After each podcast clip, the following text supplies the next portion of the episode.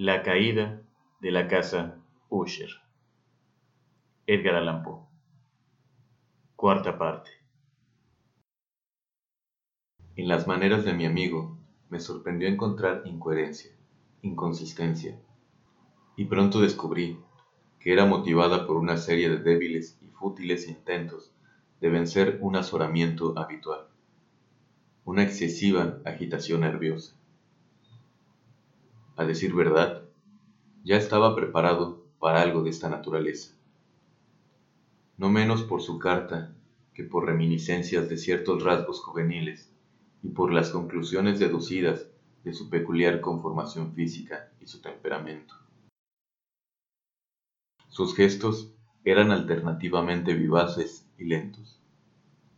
Su voz pasaba de una indecisión trémula, cuando su espíritu vital parecía en completa latencia a esa especie de concesión enérgica, esa manera de hablar abrupta, pesada, lenta, hueca, a esa pronunciación gutural, densa, equilibrada, perfectamente modulada, que puede observarse en el borracho perdido o en el opiómano incorregible durante los periodos de mayor excitación.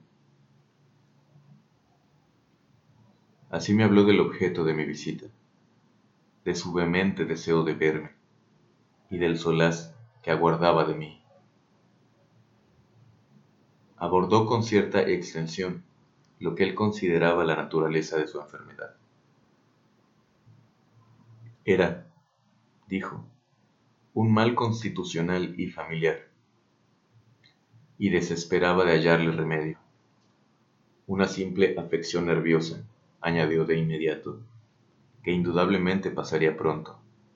Se manifestaba en una multitud de sensaciones anormales. Algunas de ellas, cuando las detalló, me interesaron y me desconcertaron, aunque sin duda tuvieron importancia los términos y el estilo general del relato. Padecía mucho de una acuidad mórbida de los sentidos. Apenas soportaba los alimentos más insípidos no podía vestir sino ropas de cierta textura. Los perfumes de todas las flores le eran opresivos. Aún la luz más débil torturaba sus ojos.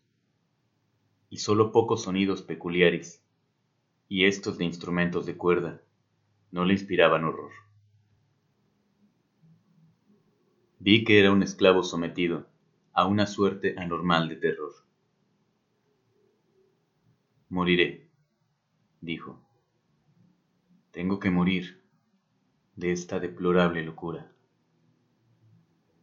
Así, así y no de otro modo me perderé. Temo los sucesos del futuro, no por sí mismos, sino por sus resultados. Me estremezco pensando en cualquier incidente, aun el más trivial que pueda actuar sobre esta intolerable agitación. No aborrezco el peligro, como no sea por su efecto absoluto, el terror. En este desaliento, en esta lamentable condición, siento que tarde o temprano llegará el periodo en que deba abandonar vida y razón a un tiempo. En alguna lucha con el torvo fantasma. El miedo. Conocí además por intervalos y a través de insinuaciones interrumpidas y ambiguas otro rasgo singular de su condición mental.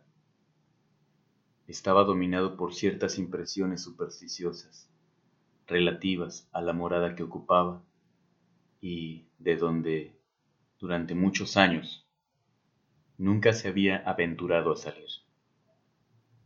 Supersticiones relativas a una influencia cuya supuesta energía fue descrita en términos demasiado sombríos para repetirlos aquí. Influencia que algunas peculiaridades de la simple forma y material de la casa habían ejercido sobre su espíritu. Decía, a fuerza de soportarlas largo tiempo. Efecto que el aspecto físico de los muros y las torrecillas grises y el oscuro estanque en el cual estos se miraban habían producido, a la larga, en la moral de su existencia.